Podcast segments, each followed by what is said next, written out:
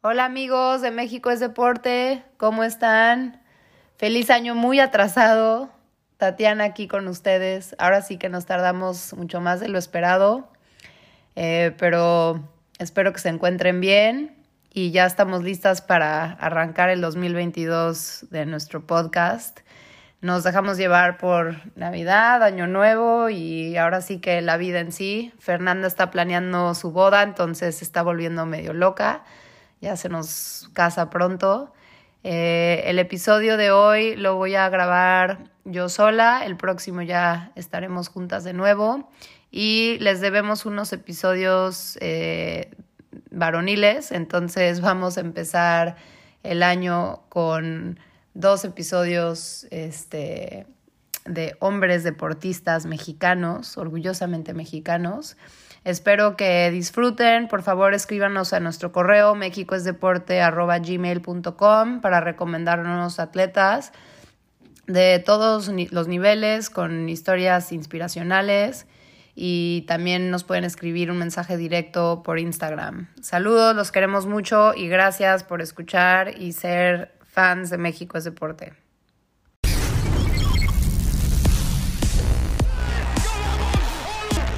México es deporte. Hola amigos, estamos aquí con Jorge Murrieta. Él es del deporte de vela, iba a decir veleador, pero no sé si, se dice veleador. Velerista. Velerista. Tiene, ¿cuántos años tienes? 36. 36 años, se ve mucho más joven. Y ahorita está en vivo conmigo porque se vino a vivir aquí a Los Cabos de la Ciudad de México hace que ya llevan un año. Un año y piquito, como un año, tres meses. Qué padre. ¿Y estás feliz? Sí, muy contento. Qué bueno. Y pues ahora tenemos a este Waterman aquí en Los Cabos y nos va a contar hoy su, su, historia en vela. Este, Jorge, pues empieza contándonos un poquito tus inicios en el deporte, cómo empezaste, en qué deportes empezaste, cómo estuvo tu niñez deportiva. Va, pues me gracias por la invitación y pues empecé, o sea, realmente entré a, o sea, bueno, empecé a velear por un tema de tradición familiar este, mi abuelo fue una de las personas que medio empezó el club de yates de Acapulco con otros amigos y mi papá desde muy chico también veleaba. Entonces pues, realmente empecé a velear, no solo, pero con mi papá pues, desde los 2, 3 años. Y ya como a los 7, no, un poquito más grande, como a los 8, 9, ya empecé a velear solo. En, hay una categoría que se llama Optimist que es muy, es muy popular para niños. Este, la categoría donde empiezan casi todos los niños es hasta los 15 años y este ya como a los 8 años ya empecé a pelear solo en esos, mi papá me empezó a enseñar y entrenar. Y ya, y mi primera competencia internacional fue a los 9 y desde ahí pues, me dediqué muchísimo, como hasta mis 27 años. Oye, ¿cómo le hacías? O sea, viviendo en la Ciudad de México te tenías que ir cada fin de semana, pues lo más cerca que te quedaba era Valle, en Teques no, no se velea, ¿no? Entonces era que Valle de Bravo o irte hasta Acapulco para entrenar. Sí, exacto, sí, sí, sí, o sea, durante... Bueno, ahorita te platico eso, pero sí, o sea, viviendo en el DF lo más cercano es, es Valle, que irónicamente hoy en día sigue siendo la meca de la vela en, en México a pesar de toda la costa que tenemos. Este, pero sí, yo creo que fácilmente sigue siendo donde más se velea. Eh, bueno, ah, solamente en Acapulco, que son barcos mucho más grandes que, no haría sentido tener en Valle. Pero aún así, en cantidad de gente, Valle sigue siendo donde, donde más se velea. Entonces sí, pues cuando empezaba nada más veleaba los fines de semana, pero conforme me fui metiendo más, este, pues o de repente me tocaba ir a entrenar a otros lugares que pues era toda una friega y toda una logística, llevar los barcos y demás. Este, o también empecé a hacer muchas competencias y campamentos de entrenamiento fuera de México. Oye, ¿qué te hace bueno? O sea, cuando dices entrenar, o sea, es leer el viento, la fuerza de poder, este, no sé, navegar, o sea, ¿qué, qué implicaciones tiene, tiene Vela? O sea, ¿cómo describirías como lo, lo, que hace a alguien talentoso o ser exitoso en, vela se resume a qué, o sea, a qué claves. Pues ve, o sea, de entrada deja, deja primero te explico tantito, o sea, dentro del mundo de la vela es como el mundo de los coches, o sea, existen desde go-karts hasta tipo NASCAR, este, Fórmula 1 y coches de rallies, por decir algo. Entonces, o sea, la vela puede llegar a ser un mundo muy, muy amplio y, pues, digamos, no, o sea, la gente que corre rallies no necesariamente corre Fórmula 1, ¿sí me entiendes? Claro. Entonces, este, yo lo que más he hecho es lo que le llaman este, vela ligera, que son barcos más chicos, este, que tienen un componente como de atleticismo, o sea, bastante más, bastante fuerte. O sea, más como aerodinámicos o así. No, o sea, digamos que es, o sea, son barcos más chicos en donde mucha, o sea, donde tú haces prácticamente toda la fuerza, este, o sea, atléticos en, de- o sea, en términos de, de- de- como demandante físicamente. ¿Como de qué tamaño son? ¿Como de qué, Este- cuántos pies o metros? Eh, o sea, generalmente la vela ligera son de 25 pies para abajo, Ok, este, más o menos, es 8 metros para abajo. ya. Este. Entonces, pero bueno, dentro del mundo de la vela, o sea, pues básicamente lo, lo- lo más difícil es, este, o bueno, lo- los dos componentes principales son toda la parte técnica de cómo ajustar el barco y cómo manejar el barco para ir lo más rápido posible. Pero luego también está toda la parte táctica, que es cómo leer el viento, cómo leer las corrientes, cómo leer las olas Ya. para ir lo más rápido posible en la dirección correcta. O sea, aprendes a navegar, literal. O sea, te- cuando, cuando te sentabas con tu papá, que, o sea, era de brujulita y escucha el viento Pues y justo, sí, y- o sea, son, son, o sea, creo que de lo, de lo que lo hace muy interesante son, son muchos elementos, uno que no ves y dos que no dependen de ti. Bueno, y que no ves a simple vista, porque obvia- obviamente los aprendes a leer. Pero sí, o sea, literal aprendes a leer el viento en el agua y a ver este pues qué efecto tiene el viento en cualquier tipo de cosa que pueda que esté a tu alrededor. Este lo mismo las corrientes y eso. Y luego en este tema de vela ligera, generalmente velas muy cerca de la costa. Ok. Entonces, realmente no es como que haya una navegación como tal de, de que no sabes, o sea, que tienes que llevar una brújula y un GPS. Y un- Sí, o sea, sabes dónde estás siempre, Exacto. relativo a... En la vela oceánica sí hay todo un tema de navegación, este, pues como tal, de, de- de este, o sea, inclusive, bueno, en las dos hay un componente de meteorología importante, o muy importante, o sea, parte de, parte de, o sea, tú antes, o sea, en una competencia importante antes de salir a velear, o sea, este, pues ver los reportes meteorológicos de qué va a ser el viento y demás, pero bueno, obviamente también ya estando en la competencia, pues ya no tienes acceso a esa información, pero estás viendo lo que está pasando. En estas, en estas regatas oceánicas, este, sí llegas a tener acceso a esa información. Que pueden ser enormes, ¿no? O sea, hay unas que son hasta vueltas al mundo y eso. Sí, exacto, sí, sí, sí, que esa, esa se llama vela, vela oceánica y dentro de la vela oceánica, en español no sé ni bien cómo se llama, pero le llaman offshore racing. ¿Y eso nunca Este, se te antojó o es otro...? O sea, siento que como que el comparativo sería como lo, cuando le pregunto a alguien que hace triatlón, así de que vas a dar el brinco a un Ironman, o sea, es, es como eso, o sea, es otro deporte, o sea, es como diferente y más endurance, pero Exacto. distinta categoría, ¿no? O sea, Exacto, que- similar, sí, sí he hecho competencias de esas. Ajá. Este, la más larga que he hecho es una regata muy famosa que se llama la Transpac, que es de Los Ángeles a Hawái, que son como 2.600 ¡Guau! millas. Este, ¿Y lo hiciste solo o ibas con equipo? no, esos, bueno, hay veces que hay gente que sí las hace solo de dos, pero no, yo las veces que lo he hecho un equipo era como de nueve personas y el otro como de 11 o 12. ¿Y de cuántos días fue eso? Este, en una hicimos 11 y en otra 9, creo. Una cosa así. Entonces sí he hecho de esas regatas y también de 2, 3, 4 días. Ajá. Sí he hecho muchas, pero no, o sea, no nada comparado con, con estas otras regatas que te digo que se llama inshore racing. O sea, Ok. ¿Y esas que también son como que de velocidad de punto a punto o son como de, no sé, tienen como obstáculos o cosas, ya sabes, o sea, son como más... Sí, no, inshore racing son como un circuito, pero igual, como muchas cosas en la vela, nada, nada, nada es 100% tangible o, o visual. Entonces el circuito está hecho con boyas. Pero justamente los barcos no pueden ir ni totalmente en contra del viento ni totalmente a favor del viento. Ok. Entonces, realmente, o sea, es un circuito como que imaginario. tu, tu objetivo es darle las vuel- vueltas a las boyas lo más rápido posible. Pero si tú ves una regata, pues vas a ver que unos se van para allá y otros para allá, porque nadie puede ir totalmente Claro. en contra del viento. Y bueno, y eso es lo que hace toda la parte de... Y en general son, son loops de las boyas, o sea, son como seis vueltas a la boya o es, o es un circuito que tiene como de A a B. O no, sea, generalmente son loops. Antes, Ok. antes, antes, se acostumbraba a hacer recorridos este, un poco diferentes. Ponían triángulos y trapecios y trapezoides. Pero Ajá. hoy en día, hoy en día la gran mayoría de regatas y de categorías usan nada más este, dos boyas y son, o sea, es- son salchichas, o sea, up and down. Pero te digo, si tú ves una regata, este, o sea, pensarías que irían como, como un circuito, como un óvalo, como Sí, un circuito por de coches, lados. pero no, o sea, acaban, o sea, Ok. todos- ¿Y esas como de cuántas horas son o minutos o...?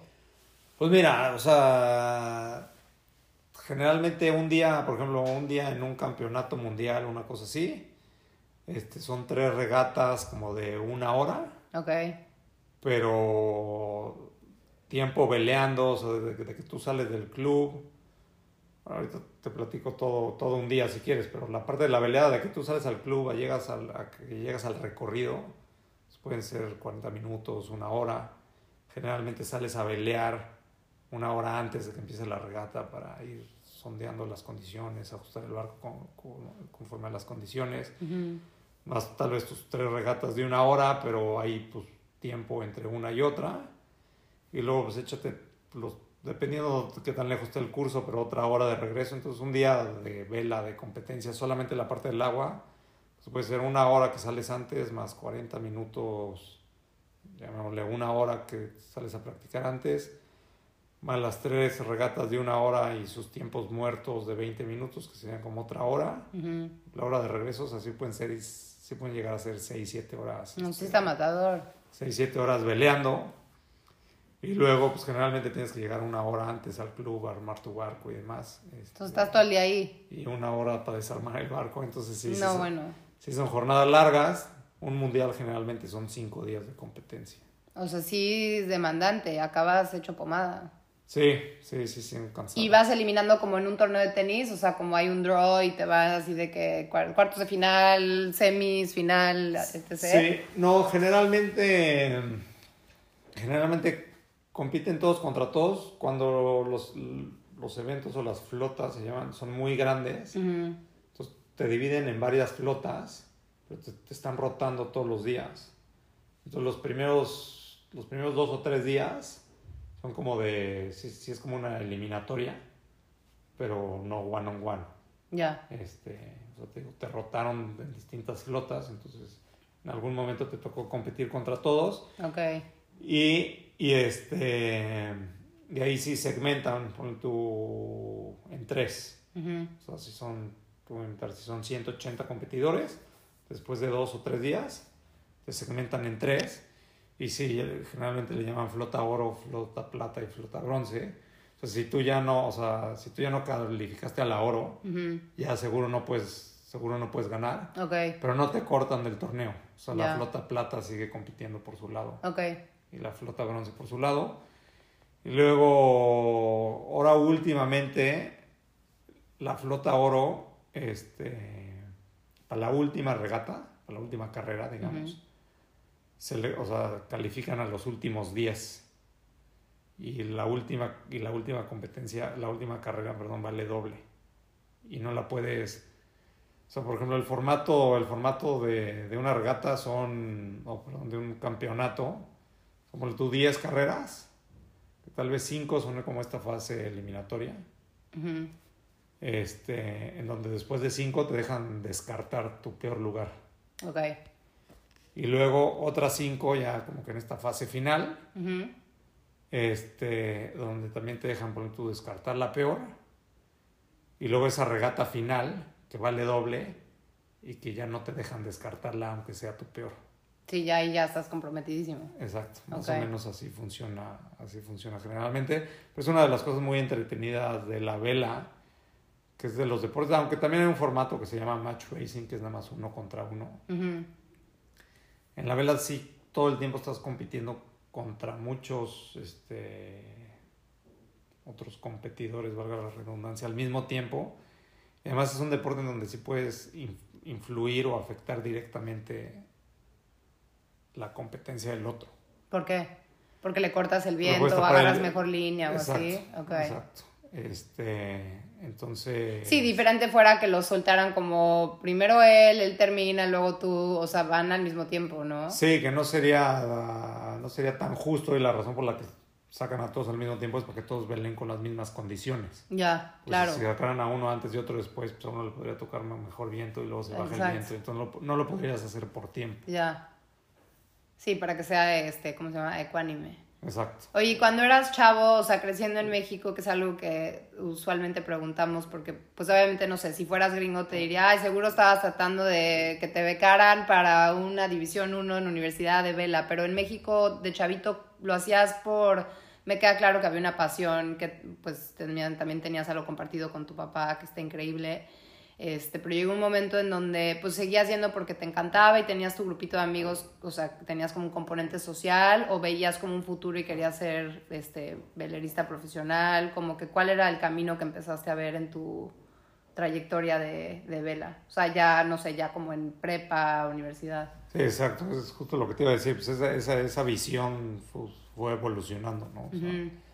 de chavito, de chavito era como, ah, está divertido esto, este... o sea, desde muy chavito ya, desde muy chavo ya iba a competencias internacionales, entonces...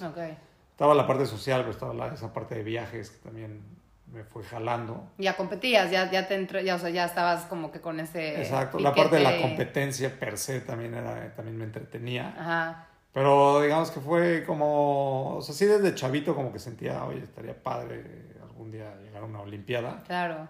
Pero fue más como a los 15, 16 que dije, o sea, sí, o sea, voy a hacer todo lo posible para, Qué fregón. para tratar de llegar a la Olimpiada. Sí hice una campaña olímpica. Este, ¿A esa edad? O sea, empezabas en prepa. No, no, no. Ah, no, ok, ya ya, más después. Grande, más grande, sí. Pero, o sea, o sea, decides eso, hablas con tus papás, tu papá seguro te apoyó, este, y, y, y, y ¿qué empezaste a hacer ahí más disciplinado? O sea, empezaste a entrenar con algún entrenador, este, viste algún componente de nutrición, o sea, cambió un poquito como que tu panorama y tu disciplina, o nada más seguiste peleando como ibas y pues nada más con un poquito más enfoque. Exacto, sí, sí. O sea, o sea lo que cambió fue la- el, el- el tiempo que le dedicaba, pero o sea, en la velada pasan un par de cosas que, bueno, yo creo que le pasan a, en general le pasan a todos los deportistas, pero en la vela, o sea, la vela es un deporte muy caro. Yo viviendo en el DF, pues no era tan accesible. Claro. hay muy poca cultura, hay muy poco o, y no tan buen nivel en México. Entonces llega, llegas, llega un punto, o sea, llegas a un punto donde estás topado muy rápidamente para seguir mejorando en México. Este y luego pasa que también hay un mundo de categorías. Y sobre todo las clases olímpicas fuera de dos o tres. Son categorías muy, muy caras. Este ¿Por qué? Porque tienes que estar compitiendo para agarrar puntos. y- muy muy caras, muy poco accesibles, que Ujú. la- realmente lo que las hacen caras. Como son barcos muy sofisticados, no, no hay flotas en no hay flotas grandes y no hay flotas en cualquier lugar del mundo. O sea, por ejemplo, en México, bueno, las, las categorías olímpicas han cambiado un poco en los últimos años, pero cuando yo peleaba, pues creo que eran 10 categorías olímpicas y en México solamente existían dos. Ok. Y cuando yo hice mi campaña olímpica, mi categoría no existía en México. Entonces, pues, yo no podía competir en México porque no había nadie más. Entonces tenías que estar viajando y Exacto. gastando. Entonces, por eso, o sea, por eso, y, y son, eran muy caras. Entonces, parte de, o sea, una dificultad, o sea, parte de, parte de lo que me afectó mucho a mí para no calificar a la Olimpiada es que me metí a las categorías olímpicas como que ya, o sea, medio tarde. Ya. Ya, ¿A qué edad? O sea, ¿cuándo empezaste tu campaña olímpica? O sea, mi campaña olímpica la acabé eh, acabando la carrera Ok. a los 23 porque justamente sabía que para más o menos tener un chance real me tenía que dedicar ya tiempo completo porque, Sí, no, claro. podía, porque no podía vivir en México, no podía estar estudiando. O sea, sabía que me iba a tener que dedicar todo el tiempo que pudiera conseguir dinero. ¿Y a dónde te fuiste a vivir? ¿A Valle o a Acapulco? ¿A dónde? ¿O fuera de México? Eh, o sea, pues al final la campaña fueron como tres años y medio. Los primeros ocho o nueve meses me, de- o sea, seguía viviendo en México para tratar de conseguir la lana. Ujú. Y luego los otros dos años y medio, este... No, ya estamos participando en el circuito olímpico. O sea. La vela tiene un circuito olímpico. que Te diría que es muy similar al, al circuito profesional de los deportes más comercializados. Ujú. Este, o sea, tal vez el mejor ejemplo es el tenis, donde Sí, hay un tour y... hay un tour que todos los años, más o menos, eh, todos los eventos son en la misma fecha o en fechas similares en lugares específicos. Y los, y los eventos tienen diferentes categorías. Y este y pues tienes que estar compitiendo todo el tiempo en el tour para ir agarrando nivel para tratar de llegar a los eventos más importantes.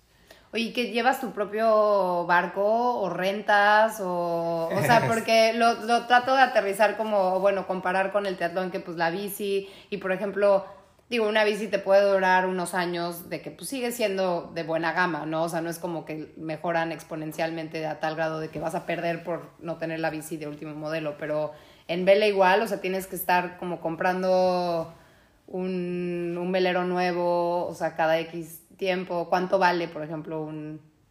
Pues como Un todo, o sea, como todo, o sea, como todo depende a qué nivel. Ajá, bueno, al nivel olímpico que estás compitiendo, o sea, ¿cuánto? Yo te digo, a ver, te voy a patrocinar y me dices, a ver, o sea, esto vale mi nuevo velero, ¿cuánto Este, vale un velero de esos de, de esa categoría? O sea, por ejemplo, la categoría que yo hacía, eh, cuando, cuando yo hice la campaña, creo que un barco nuevo costaba 30 mil dólares. Madres. Pero luego de lo más caro son las velas. Que esas las tienes que reemplazar eh, cada... Mucho más seguido. Un juego de velas costaba como 6 mil dólares. No, sí está, cari... sí está Y- carito el deporte, le gana al golf y al triatlón. No, sí, o sea, creo, yo creo que los únicos más caros son los caballos y los coches. Sí, sí, sí. Este, pues 30 mil dólares, 30 mil dólares el barco, 6 mil dólares el juego de velas. Madre.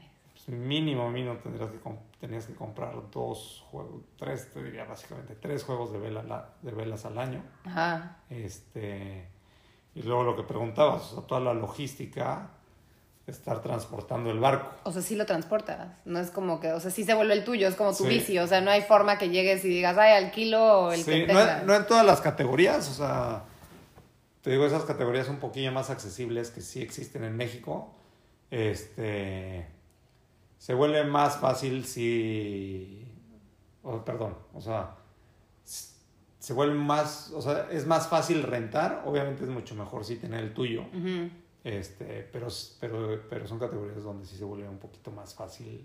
O sea, si vas a porque Japón a la vela, o sea, ¿cuánto se tarda tu barco en llegar? No, pues es, es- o sea, tienes que tener mínimo dos barcos. Entonces, o sea, por ejemplo, el circuito olímpico, la gran mayoría del circuito es en Europa.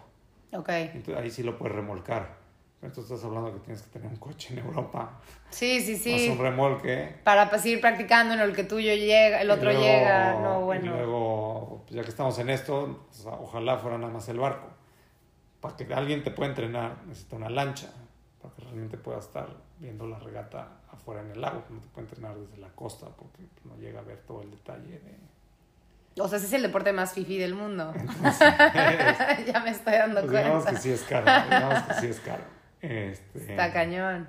Entonces sí, o sea, sí, sí, o sea, más o menos nuestro presupuesto, en su momento, nuestro presupuesto ideal anual durante la campaña olímpica era como 275 mil dólares al año. No, sí está brutal. Este, sí, sí, sí. O sea, por eso los patrocinadores de esos deportes es como Rolex, Mercedes, o sea, son todos los, son todas las marcas de lujo, o sea, ya a nivel profesional. Sí, bueno, ¿no? ahí es, es que ahí estás hablando que ya es la vela oceánica. Ah, ya. Entonces, o sea, si la vela ligera es, o sea, si el deporte es caro, Se vuelve ya vela brutal. oceánica se vuelve, este, sí, sí, sí, sí. Y lo malo, y también un poco lo malo es que el deporte, el deporte hoy en día todavía es muy poco atractivo para el espectador, porque es un deporte muy complicado de entender.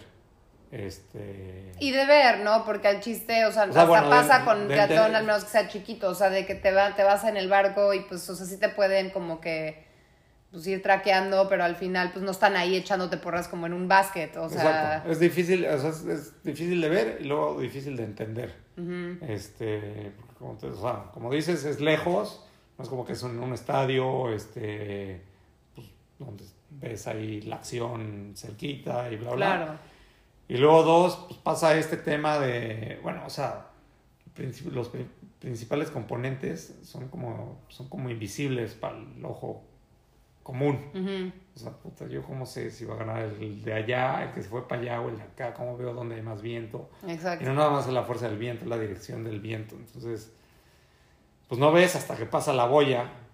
Y luego pues hay que esperar otro cacho para que pase la siguiente Sí, boya. de que y- estás ahí como con tu café y no sabes ni qué onda. Entonces, sí, obviamente, obviamente cada vez, cada vez tratan de hacer formatos más, este, más llamativos para el espectador. Ujú. Pero bueno, el punto es que es un deporte todavía poco comercializado. O sea, ya, o sea, ya muy profesionalizado. Este, pero hoy en día todavía poco comercial. Entonces es. Es que eso pasa, o sea, aunque se vuelvan populares, si no hay, o sea, lo que concluyo es que si no hay ticketing, o sea, si no hay eso, o sea, un estadio y están ahí, por mucho que se vuelvan populares, tanto para participar como para que la gente pues quiera ir a verlos, de todas maneras, o sea, la interacción entre competidor y espectador nunca va a ser igual de nutrir, nunca va a nutrir de la misma manera que te nutre un hockey. Sí. O sea, que pues al final aún así pues estás dedicando tu vida y si es una competencia brutal y es carísimo y es por todo el mundo, o sea, el valor lo tiene.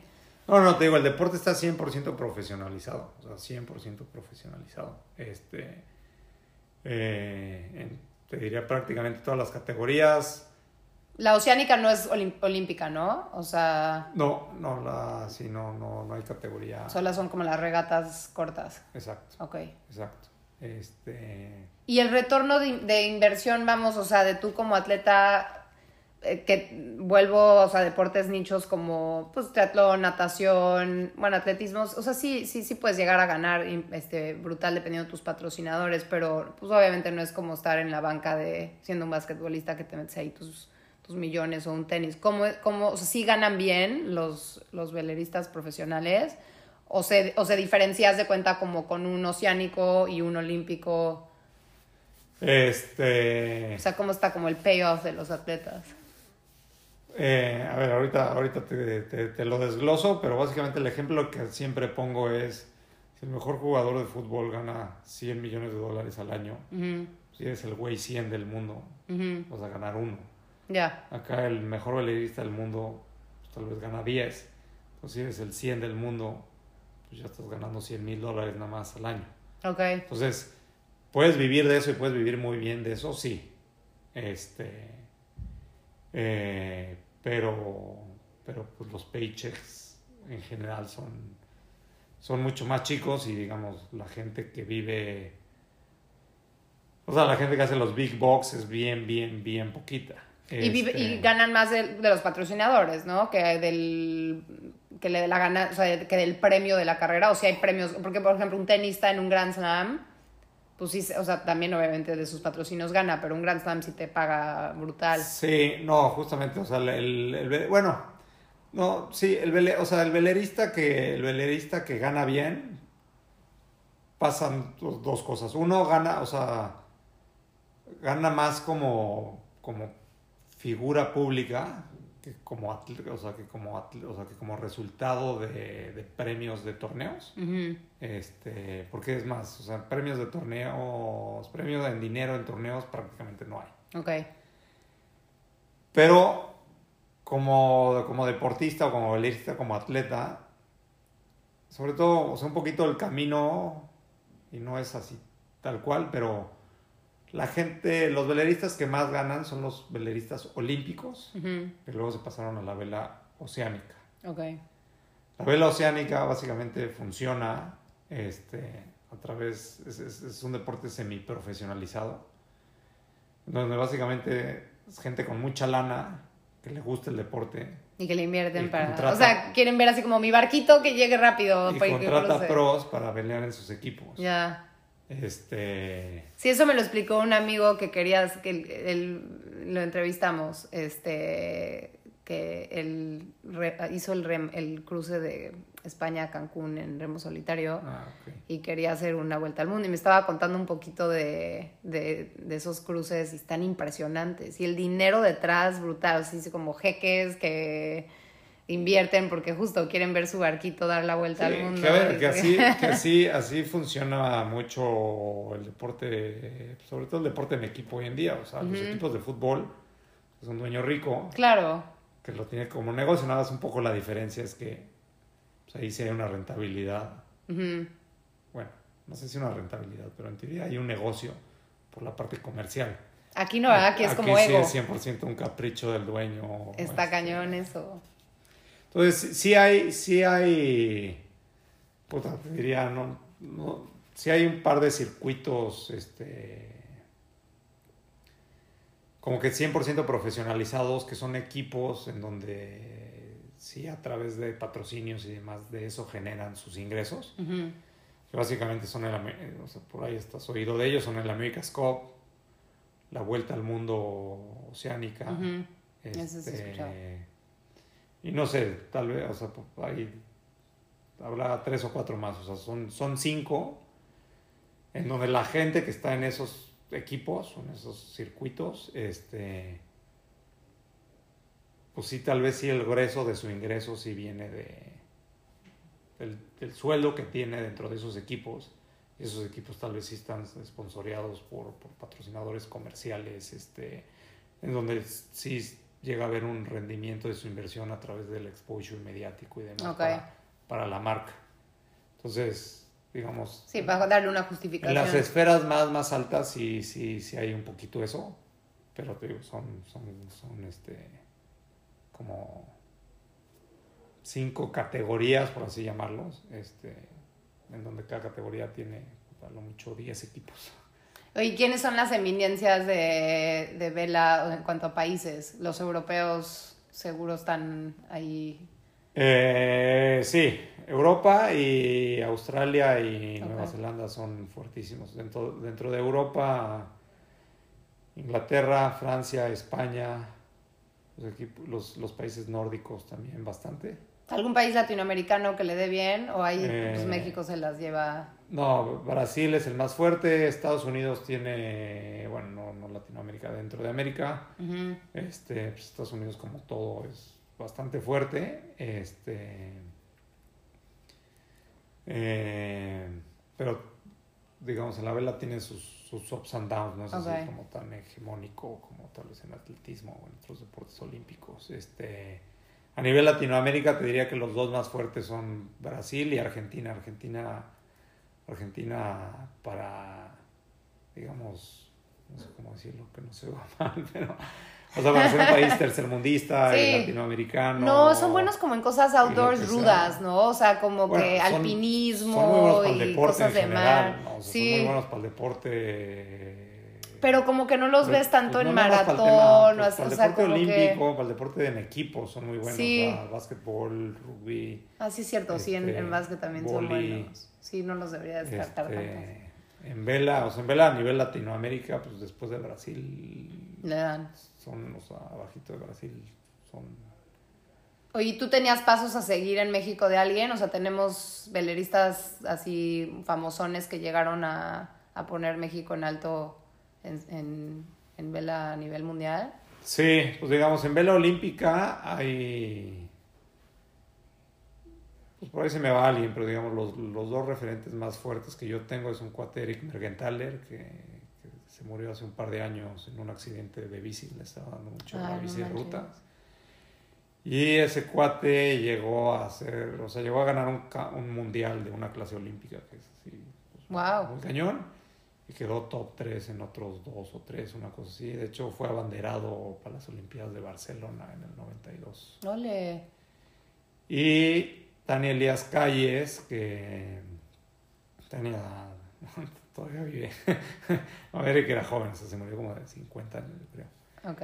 Y Tania, Tania que es más, más, este, más cercana a mí, eh, que llegó a estar rankeada uno del mundo, Wow. Estaba muy muy fuerte para, para China, no le acabo de ir también en China. Este, Pero bueno, y además hoy, hoy en día tiene un proyecto padrísimo que se llama Somos México. ¿De qué es? Este, No sé si ubicas los, los PAR, pero ahora existe un, un, como un como vehículo fiscal que sacó el gobierno, este, en donde, no sé si por primera vez, pero cuando menos sí por primera vez se, vol- se volvió más fácil hacer 100% deducible, este, no como un gasto, sino este, como, como, o sea, en vez de pagar impuestos, Sí, que te lo deducen. o sea, Fiscalmente, se te va de los impuestos que tendrías que pagar.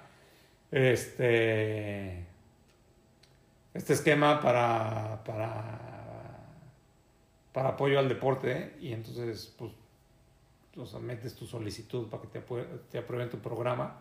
Entonces, Tania trae este proyecto que se llama Somos México, justamente para apoyar veleristas de alto rendimiento en Ah, México qué bien.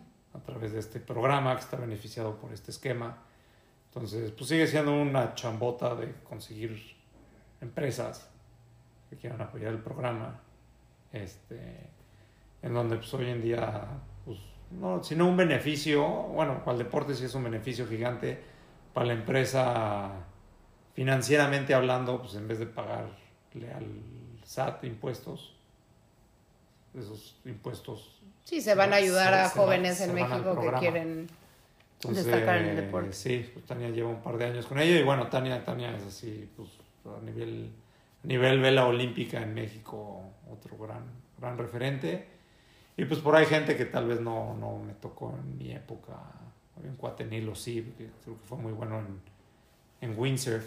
Este. También es vela, pero es un poquito Sí, diferente. ahorita le entramos al tema de, del viento este, aquí en esos, ese tipo de deportes.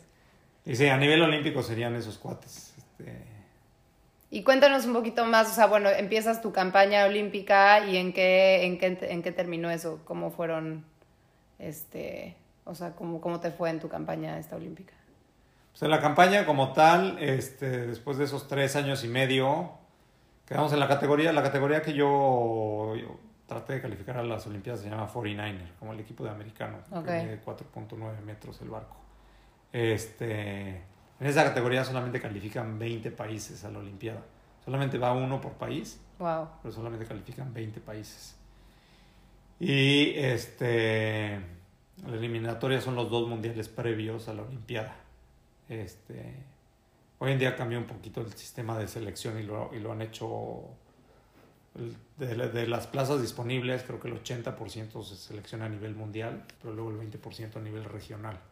Entonces eso, eso se ha vuelto un- lo ha hecho un poquito más fácil. Este, antes el 100% era a nivel, a nivel este, mundial. O sea, si América no tenía un lugar en las, en las Olimpiadas, este, no pasaba nada. Ahora reservan un lugar por, por continente y América está dividido en dos o tres regiones. Este, Que lo hace también más ac- accesible, ¿no? O sea, por temas de logística de viaje y demás. O no, de todas maneras tienes que estar yendo lejitos a competir.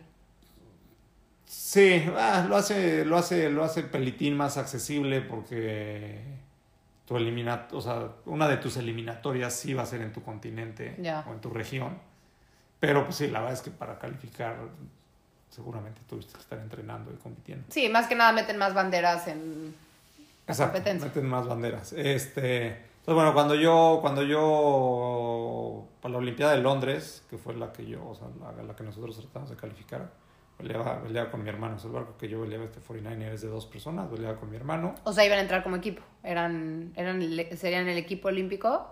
Exacto, sí. ok. Ay, sí. qué, qué divertido. ¿Y qué edad tiene tu hermano? O sea, vas junto en el barco, es un solo, o sea, compites como uno. pero iría, pero iría él. O sea, él, si fuera, si calificabas a Londres, él, él iba contigo. O sea, él era tu compa de barco. Sí, sí, sí, o sea, los tres años y medio los hicimos juntos. Ok. O sea, no, vas, vas encima del barco, o sea, eres, eres Pero eres, eres, el, eres el barco. Es uno, Sí. pero, pero, pero van dos.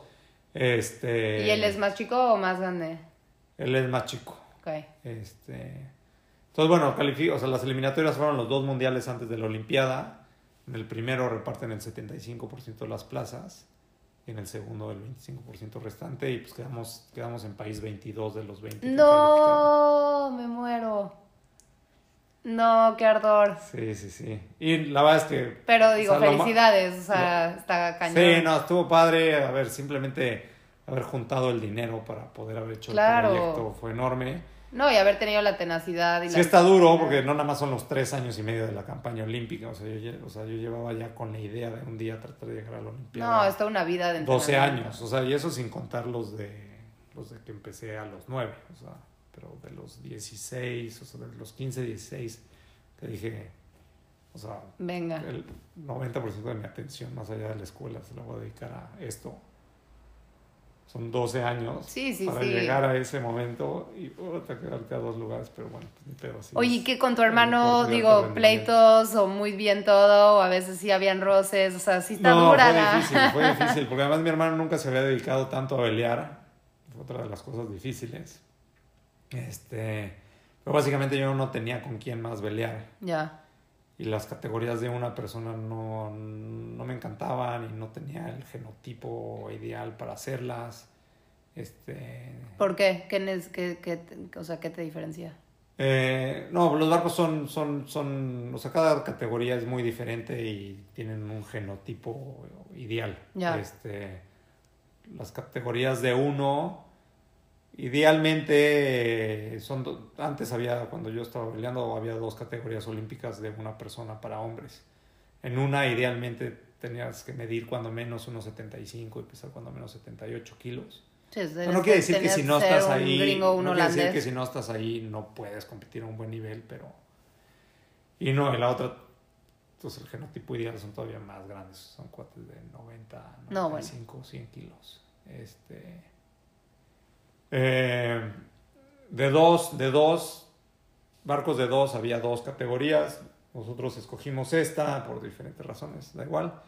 Y este, pero bueno, sí, básicamente no tenía con quién hacerlo, pues con un par de cuates que peleaban seguido, les propuse, pero los tiempos no coincidían bien, ellos estaban a la mitad de la carrera, entonces tampoco estaba fácil dejar la carrera tres años. Ujú. O sea, yo porque como que todo lo planeé para que me coincidiera acabar la carrera con el ciclo olímpico o con no sé qué.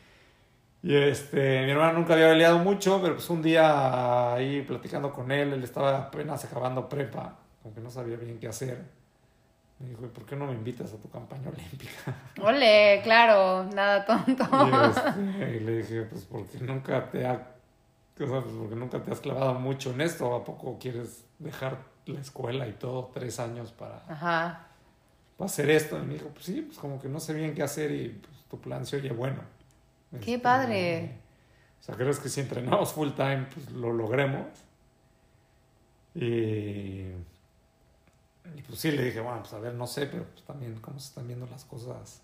¿Y qué tenía? O sea, él también tenía Creo que aprender a pelear bien creo o él te bien- daba feedback. No, a ver, sabía, o sea, sabía pelear y medio había competido él, pero nunca al nivel, Sí, sí, o sea, sí. todavía no al nivel que yo estaba. O sea, por ejemplo, yo antes de hacer la campaña olímpica, o sea, ya había ganado medalla panamericana, ya había ganado campeonatos norteamericanos. Ole. eh, medalla centroamericana, este, he quedado top 15 en, en mundiales de categorías este, no olímpicas, o sea, categorías. Sí, ya habías tenido tu. Mi hermano no, mi hermano peleó mucho hasta tal vez los 13, 14 años y ya, y luego nunca lo había dejado, pero nada más había peleado a nivel nacional, por así ponerlo. Este, entonces, pues ahí fue todo un proceso que a tu pregunta de cómo nos llevábamos y eso, digamos que no fue fácil. Pero qué padre que al fin. O sea, ahorita de seguro como que volteas hacia atrás y dices. Sí, nada, es que estuvo es- padre. o sea, La verdad es que pues, aguantó, o sea, aguantó porque para, para no haber sido, digamos, su pasión y su proyecto de vida, este, pues le metió, le metió todo, o sea, le metió todo, o sea, llegamos hasta donde llegamos por, pues, por falta de tiempo, por falta de experiencia, lo que tú quieras, pero, Pero llegaron alto. o sea, pero no, o sea, exacto, y sí pudimos hacer, o sea, por todo el circuito olímpico, la idea era hacerlo tres años, lo acabamos haciendo dos años, nada más por falta de lana y demás, pero digamos que sí, o sea, sí fue un proyecto Grueso. muy bien armado, es más, o sea, en esa categoría, en esa categoría yo creo que solamente, te diría que solamente una, un equipo había tratado de hacer campaña olímpica, pero dentro del ciclo olímpico de cuatro años yo creo que nada más duraron un año. Wow. Sí, sí, sí, porque tienes que seguir recaudando los fondos y no darte, o sea, Elena que entrevistamos nos contó, o sea, así como cualquier deportista, pero más pasa en México y es la razón por la que emprendí este podcast, o sea, para dar como ruido a los deportes que hay, que, pues como dices, o sea, con este tema fiscal que ahora ya surge y hay más oportunidades de apoyar gente, que en México no es que no haya talento, es que no lo estamos excavando y no lo estamos apoyando. Y al final, ¿cuánto talento se muere? por falta de apoyo. Entonces hay gente que pues sí, de repente pues dicen, no, pues ya hasta aquí llegué. Y se rinden cuando pudieron haber, o sea, pero no es fácil, no es fácil seguirte levantando y decir, no, pues voy a ir a tocar más puertas y aparte tengo que entrenar y aparte tengo que aguantar a mi hermano, entonces, pero está padrísimo. Sí, pero sí, sí pasa, sí pasa mucho eso y pues obviamente bueno, entre más caro el deporte, luego más complicado todo ese chavo. Claro.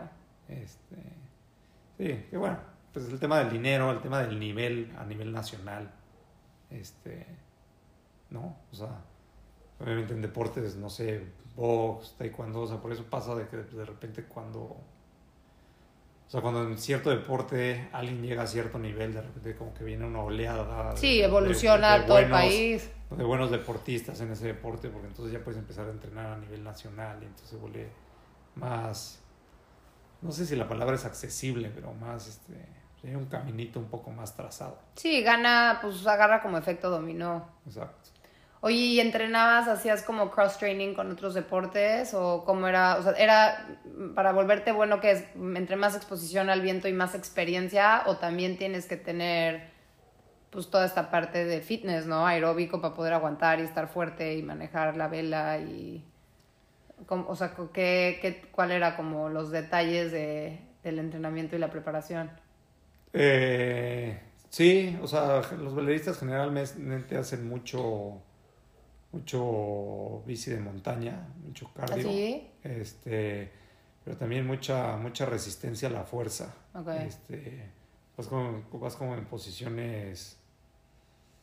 A ver, no sé bien, nunca me metí mucho a esa parte, pero vas como en posiciones estáticas con un cierto movimiento. Este, o sea, estáticas me refiero. O sea, no es que vas parado en el velero, sino, o sea, vas haciendo un, fuerza específica durante tiempos muy largos. Sí, como si te digo, haz una sentadilla en la pared y quédate ahí una hora. o, sea... justo, o sea, como una, una silla eléctrica, o sea, la posición de silla eléctrica. Este, así, luego con ciertos movimientos, pasa lo mismo, dependiendo de la categoría, o sea, por ejemplo, la categoría que nosotros hacíamos, mi entrenamiento era bien diferente al de mi hermano. Este, el mío, el mío, bueno, teníamos el problema de que los dos teníamos que subir de peso.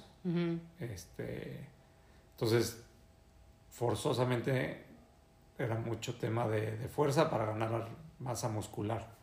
Este, en mi caso, era, o sea, además de la parte de masa muscular para ganar peso, eh, era mucho más un tema más como de equilibrio. Yo era, yo era el que llevaba el timón Okay. Entonces es un tema de mucho equilibrio y este y que tipo como a pesar de estar cansado todavía poder hacer movimientos muy finos con la mano para manejar el barco. Mi hermano era, era mucha fuerza, él, manejaba las dos velas más grandes. Entonces era como esta resistencia a la fuerza, que es justamente la vela todo el día te está jalando y tú la traes en la mano. Y no nada más es agarrarte a la cuerda, la tienes que soltar, jalar, soltar, jalar. Sí, tienes como su ritmo. Y luego con, con, con, momentos muy explosivos, en donde nuestro barco era de tres velas, seguramente los has visto. Generalmente tienen, generalmente tienen una o dos. Ajá. Y luego hay una como de colores, es como redonda. Ok. Que nada más se usa cuando vas con el viento. Ok. Entonces, guardar y sacar esa vela cada vez que, te digo, no sé si te acuerdas, las, las, boyas del circuito la ponen una en contra del viento y una, digamos, como a favor del viento. Ajá. Entonces, cada vez que le, cada vez que le das la vuelta a la boya tienes que meter y sacar esta, bola, esta vela. Es un, un movimiento súper explosivo de poner tu 10, 10, 15 segundos de, de, muchísima fuerza que le subían las pulsaciones a, no das caso. 195. ¿Seguro? Durante esos 15, 20 segundos, pero luego no tenías, no tenías un, un, momento de, recuperar el ritmo. Ajá. Entonces, obviamente, se te quedaba el corazón. No, sí tienes que tener un cardio picudo. Exacto. Pero al mismo tiempo con la fuerza y con esta fuerza explosiva en la posición de mi hermano. Yo no tenía, yo no tenía movimientos tan explosivos. Los míos eran más como que esta resistencia a la fuerza y mantener como que la concentración y el balance este, durante tiempos muy prolongados y a pesar de estar cansado. Está cañón. Me dan ganas de hacerlo, pero me mareo horrible, entonces no estoy hecha para, para deportes oceánicos. Oye, entonces, bueno, quedas en lugar 22, regresas a, pues, a México, te viene como un poquito ya el, este, la calma después de la... el- sí, el, el- el calma. Este, ¿y qué? ¿Seguiste peleando? ¿Te tomaste un tiempo off así que dijiste, no, pinche vela? O sea, ¿cómo fue tu proceso? ¿Y, y de ahí qué? No, pues sí me costó, sí me costó, sobre todo me costó la parte de, pues si lo volví a hacer eran otros tres o cuatro años. Sí, está cañón. Este, El ciclo olímpico es lo más brutal que le puede pasar. Eran otros tres o cuatro años, pues ya, ya tenía 27 años, este, Eras un viejito. Pues no viejito, pero pues había acabado la carrera, nunca había chambeado en mi vida, entonces como que sí fue un punto de inflexión de, pues me voy a dedicar a ser velerista profesional. Sí. este o pues voy a agarrar una profesión un poquito más este cotidiana o común este y pues no sé no puedo decir que me eh, pues, más bien sí te diría que sí no no que me arrepiento un poco es muy difícil decir que te arrepientas no Pues, por alguna razón en su momento tomé la- la des- las decisiones que tomé pero pues, sí sí se vuelve o sea hoy Te en cuesta, ¿no? hoy en día- Regresar a la vida normal, o sea... no, totalmente. No, y, sentarte en una y no, y no me quedé, o sea, creo que mi principal problema es que no me quedé satisfecho. O sea, yo sí me quedé con la cosquillita de volverlo a hacer. Sí. Pero en su momento, pues el bajón fue muy duro, volver a conseguir la lana. Pues en ese momento, o sea, en ese momento la relación con mi hermano estaba muy desgastada.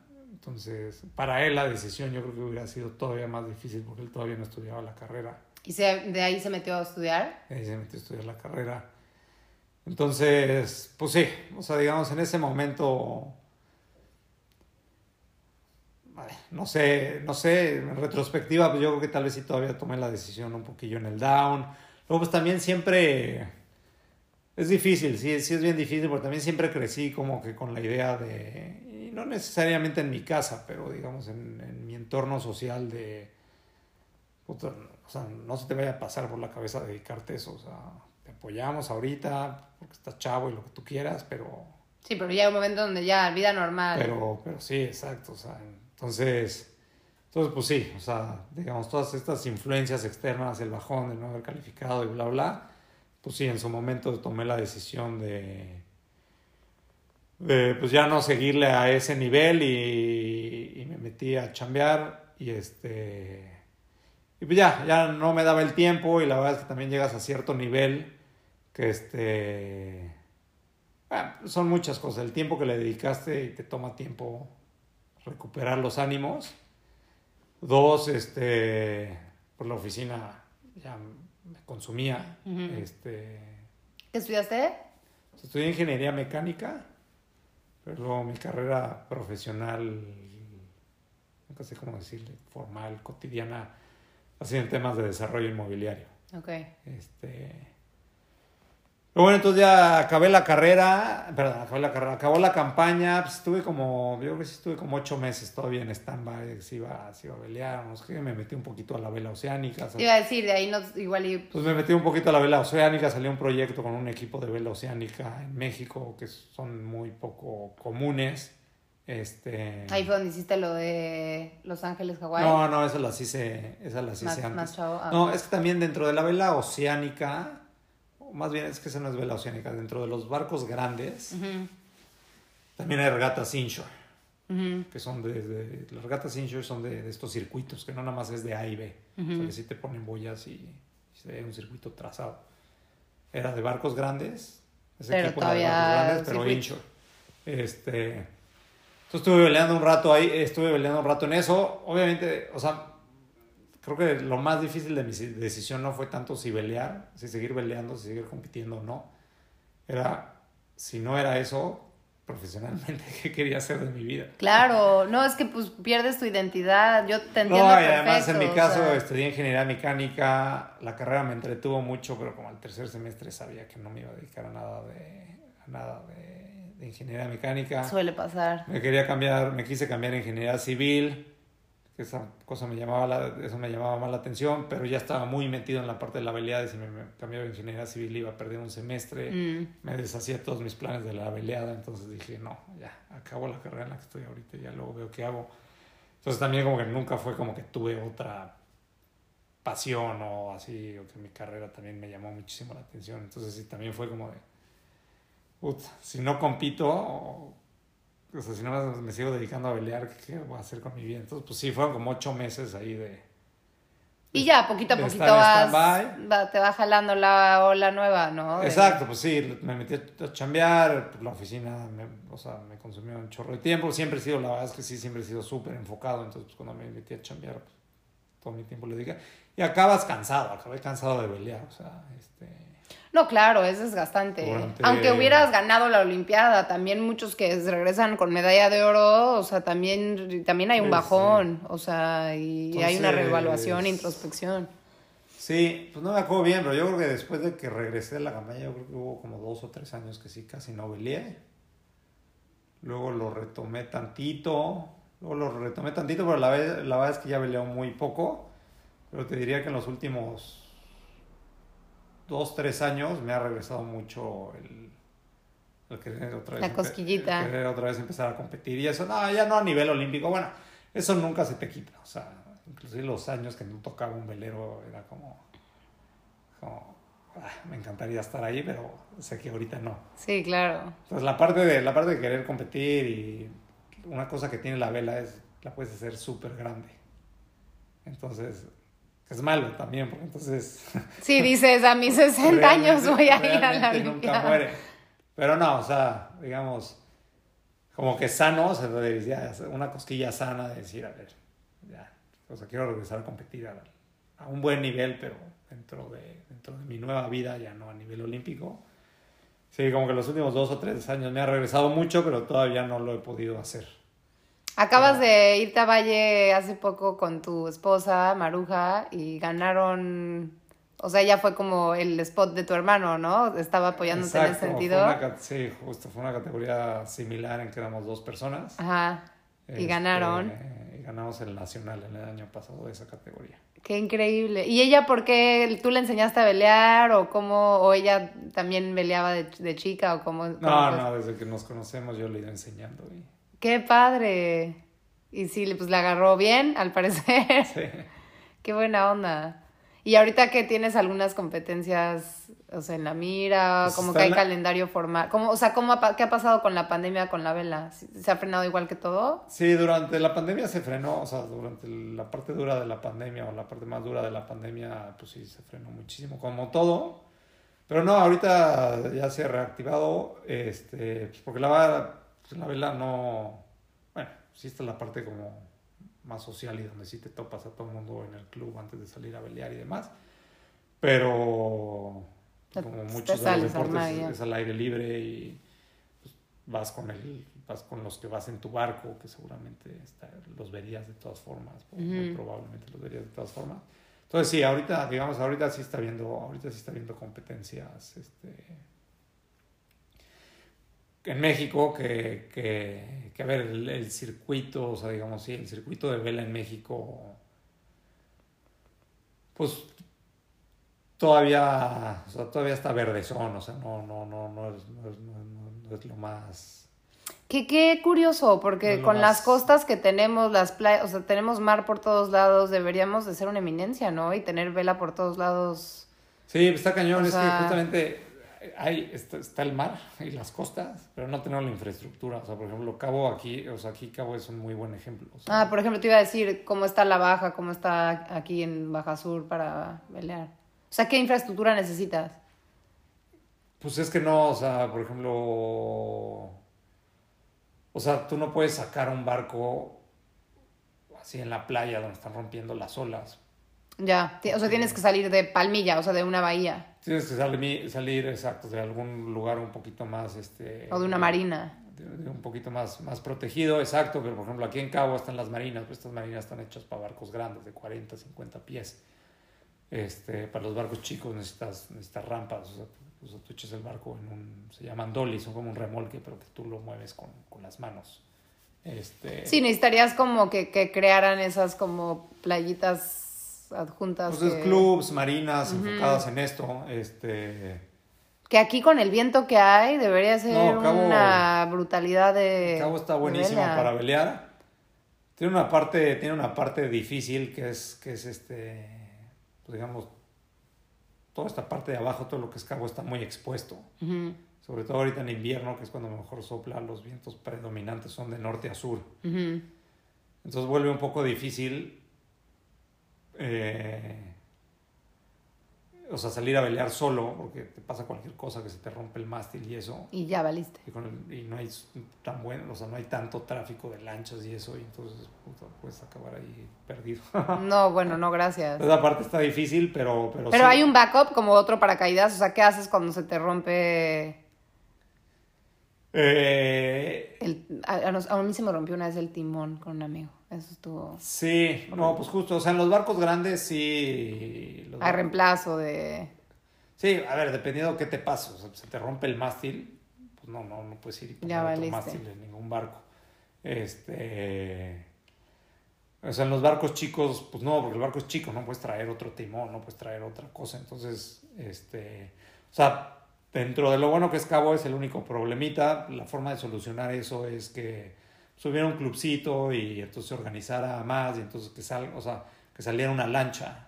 Claro, como dices, necesitas tu apoyo y Necesitas entonces ya vas con, el, con la lancha que Exacto, te. pero bueno, entonces eso lo vuelve nuevamente un poquito más caro y más complicado, Claro. no puede salir solito, pero igual acá, el- o sea, aquí en Cabo el principal problema es no hay la infraestructura como de marinas y clubs. Ya. Este, ahí en Puerto, en Puerto Los Cabos está como arrancando algo. Había un chavito que era muy bueno, que competía en, en copas y eso cuando, cuando llegué a vivir aquí. Y él estaba secundaria, prepa, pero justo. Y su papá siempre decía, no, es que es carísimo este deporte, no sé qué. Y salían de ahí de... Sí, pues hay una escuelita que está armando un cuate, Ándale. un cuate Cristóbal, este, Cristóbal González. No sé igual si es el papá o Este- tío de este niño. Y ahí va, ahorita está nada más enfocada en niños, que bueno, está padre. Está padrísimo. Necesitas ir ahí haciendo la masa crítica. Pero sí, no, Cabo está increíble para pelear. Este, sea, aparte de porque me vine acá, este, pues sí es para estar más cerca del mar y en algún momento tratar de pelear más.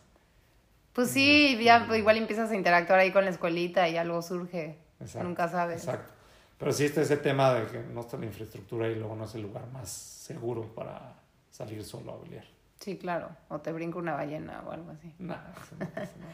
Oye, y ahorita ya con la ventana has estado, siempre hacías este kitesurf y esos otros deportes que pues al final tienen que ver con leer el viento y saber dominar el viento o es algo nuevo para ti desde que te viniste acá? No, kite sí ya hago desde hace rato. Pero Ok. es- eso los hago 100% recreacional. O sea, te diría que hasta soy malo. Pero te ayuda cañón, ¿no? Poder leer el viento como lo lees. Este. No sé si te da ahí una ventajita. eh, pues no creas, ¿eh? O sea, por ejemplo, yo en kite lo que hago es como. ah, Se supone que es como más freestyle, es con las tablas estas twin tip, que es como wakeboard, Ajá. que vas y vienes. Entonces realmente, pues nada más vas y vienes y brincas y haces trucos y eso.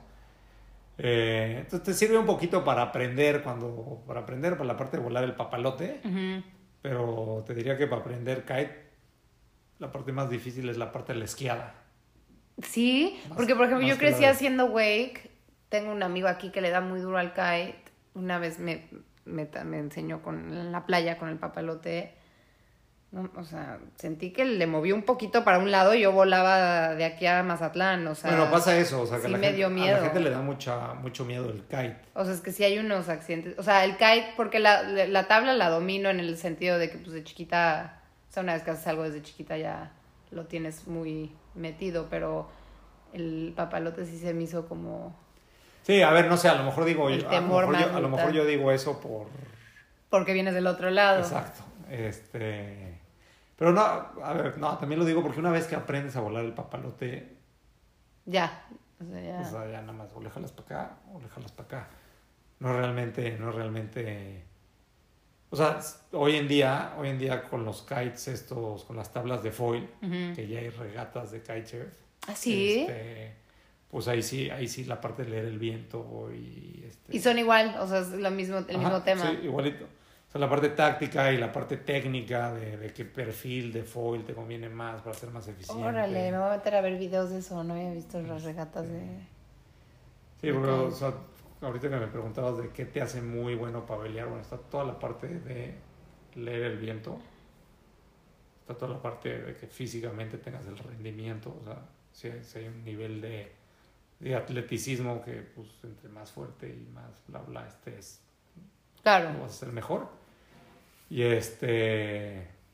Y hay un tema bien técnico de saber ajustar el, el barco y las velas y demás a las condiciones del barco.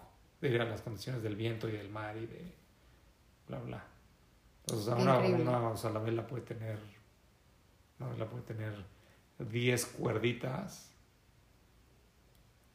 O pon tú que cuerditas 5, pero puede haber como 10, 12 elementos.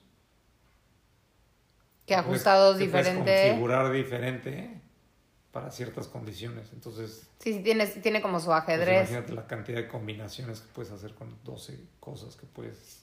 O sea, que una influye en la otra y sí están, sí están ligadas. Ya. Oye, ¿y que en el mar tú no te mareas para nada. No creas, ¿eh? Sí. O sea, si salgo en barcos chicos, no. Si salgo en barcos grandes. O sea, un crucero sí o sea, te me marea. mareo mucho cuando salgo a dar la vuelta. Ajá. O sea, pasear. Ajá, a pasear. Este, y tampoco mucho, nada más las primeras, las primeras 3, 4 horas tengo que estar tranquilo. O sea, el otro día que Este, fueron a ver las ballenas, ¿te mareaste? No.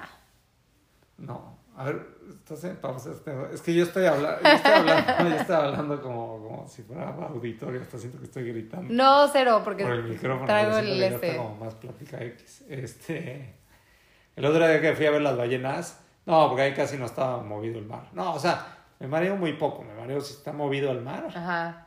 y si, y si como que nada más estoy paseando, o sea, como que... Pero nunca te tuviste que poner un parchecito. No, una, no, no, o nada.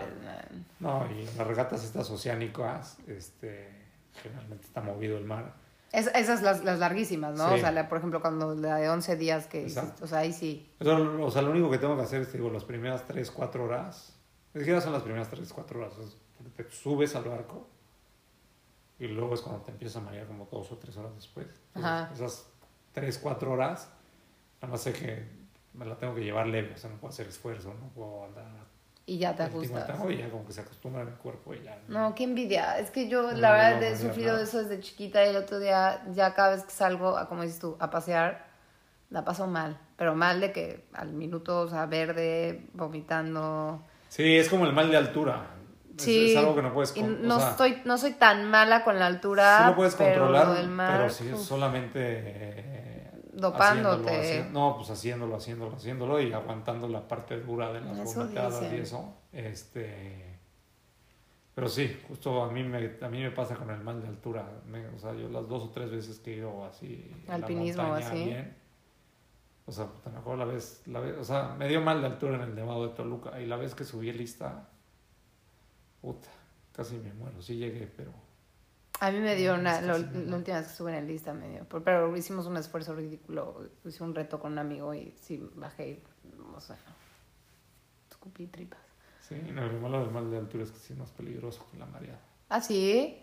¿Por qué? La Porque... mareada, según yo, nada más vomitas. Ah, bueno, eso sí, a la altura peso. por las neuro, o sea, lo que te hace como a nivel cerebro, ¿no? Y, o sea, de que sí te puede llegar a... Pues no, la verdad no sé bien como que la razón médica, O sea, la falta de oxigenación es pero... la...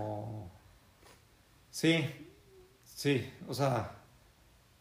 No, sí, no sé si, o sea, sí, el mal de altura es falta de oxigenación, pero... Pero creo que va más allá. O sea, porque si te das mal de altura a cierto grado, por más que bajes y tengas buen oxígeno, Ya vez, valiste. algo pasa, en- no sé si es en la sangre o en los pulmones o qué. Sí, que no te... Sí, lo otro nada más te bajas, estás verde un rato y vomitas y listo. Sí, yo, a sí, mí. sí, según yo no te puedes llegar Una Coca-Cola y ya. mareo. Oye, pues mil gracias. Ya me tendrás que llevar, vamos con Maruja y a, y a ver ahí qué grupito armamos. me muero de tener algún tipo de velero por acá. Voy a intentar, me pongo como siete parches por todos lados a ver si no guacareo, pero Sí, Sí le tengo ganas, Hay un, o tipo de, sea- hay un tipo de barco que según yo no te, marea, no te marearías, que además es un barco muy divertido y justamente como vas como que con más adrenalina. No, y Este, sí, justo, o sea, cuando vas moviéndote, o sea, si va, si va la lancha bien, no me mareo tanto, mientras no haya mucho oleaje. Así con todo, o sea, facilísimo. Sí, sí, o sea, sí más, o sea, sí de que me sacas de la marina de San Lucas, llego al arco y ya vomité. sí, sí, Puta, horrible. sí soy un caso, pero todo lo intento y ya como que me di cuenta que tengo que ir en ayunas y como que ya le agarré ahí una si fórmula. Es el peor sentimiento. Pero no, no, eso, es que las náuseas en mi, o sea, lo que yo he deducido a lo largo de mi vida es que las náuseas es lo peor que te puede pasar. O sea, prefiero No, y el mareo, o sea, el mareo. sentir eso como desequilibrio corporal, y, y- pero con náusea, no, no puedo con él. Sí, sí es lo peor que te puede. Y de chiquita me mareaba también mucho en coches, íbamos, cuando íbamos manejando, este, un tío tenía un rancho y me acuerdo perfecto, mi tía tenía un Cutlass y tengo así como post-traumatic stress disorder, de, me dicen el nombre de, del coche y me acuerdo estando atrás, vomito y vomito, y me daban sidrales y Coca-Cola. Sí, sí. está cañón, mi hermana era igual, porque yo en he Terrible. vomitado como 50 veces en mi vida, Sí, no. o más.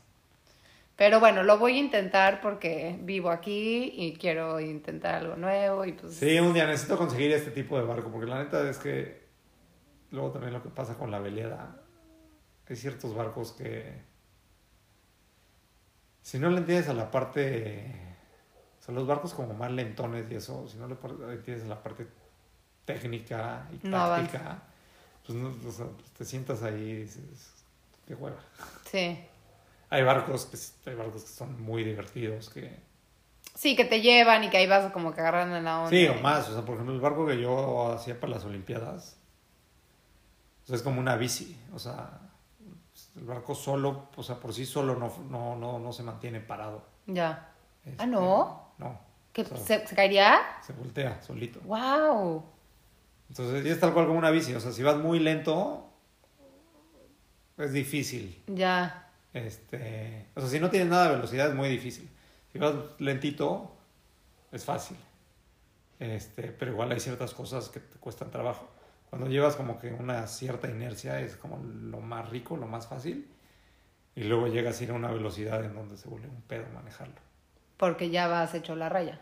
Porque ya vas hecho la rada, ya es un barco que va casi saltando en las olas. O sea, literal como la bici de montaña. Con razón dices que luego hacen bici de montaña. Este, sí, te voy a enseñar una foto para que le entiendas. Este. Oye, pues voy a cerrar aquí la grabación Ah, del sí. podcast. Gracias a todos por escucharnos. Gracias por estar conmigo el día de hoy en el podcast. No, pues mil gracias, espero que haya estado entretenido. Ah, tu Instagram, ¿cuál es para que te sigan? Eh, Si quieres que te sigan. Sí, creo que es JX Murrieta. Creo que es JX Murrieta, Ok. pero creo que no, Y ahí no lo pongo. Ahí te, ahí te tagueo en el creo que hoy en post. día no tengo nada de vela.